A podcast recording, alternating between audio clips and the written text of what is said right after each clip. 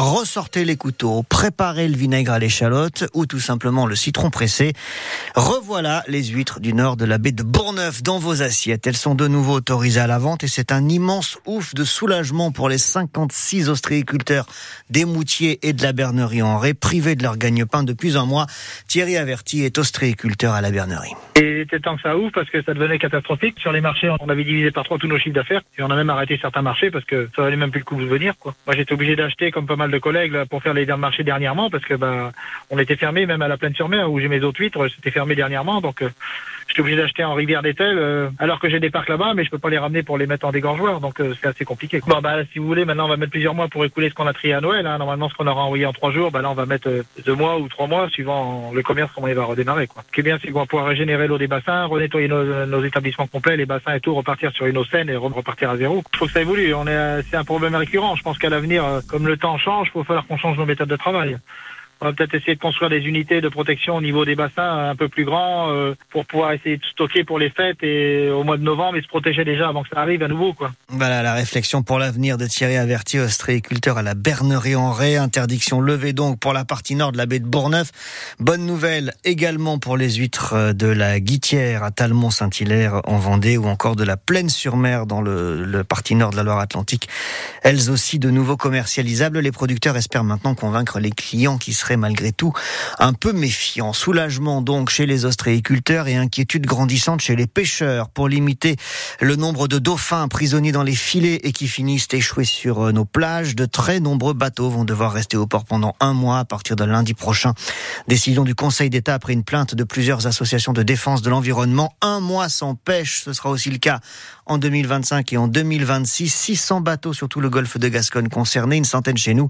Des professionnels qui ne comprennent pas pourquoi on les cloue au port quand les bateaux étrangers vont continuer à pêcher sur la zone. On entendra cette colère dans le journal de 7h30. Une nuit agitée à Saint-Révérend en Vendée pour euh, les sept habitants de deux appartements. On est près de Saint-Gilles-Croix-de-Vie. Un feu a pris vers minuit et demi sur la toiture de ce bâtiment de 200 mètres carrés.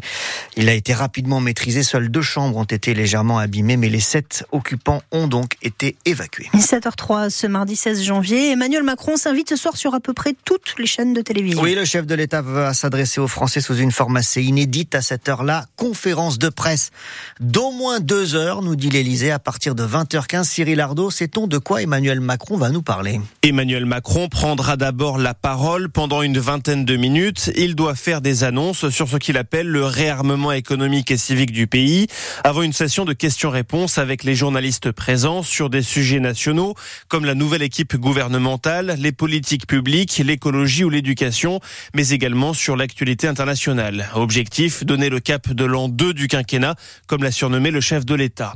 Cet exercice de la conférence de presse, Emmanuel Macron n'y est pas vraiment habitué. Il ne s'y est plié qu'une seule fois. C'était en 2019 après la crise des Gilets jaunes. Mais à quelques mois des élections européennes, un scrutin redouté dans ses rangs, il espère bien remobiliser. Hier soir, il a d'ailleurs réuni les parlementaires de la majorité, les appelant à l'unité et à avoir de l'audace. Ce sera ensuite à Gabriel Attal, le Premier ministre, de se mettre à pied d'œuvre pour convaincre avec sa déclaration de politique générale devant le Parlement, a priori la semaine prochaine. Une prise de parole destinée à mettre en musique la feuille de route présidentielle. Et on évoque cette communication présidentielle, le choix de cette conférence de presse et de cette forme-là d'intervention euh, envers les Français avec euh, l'un des plus grands spécialistes de la communication politique, ancien conseiller média de Nicolas Sarkozy à l'Élysée, l'actuel maire de La Baule.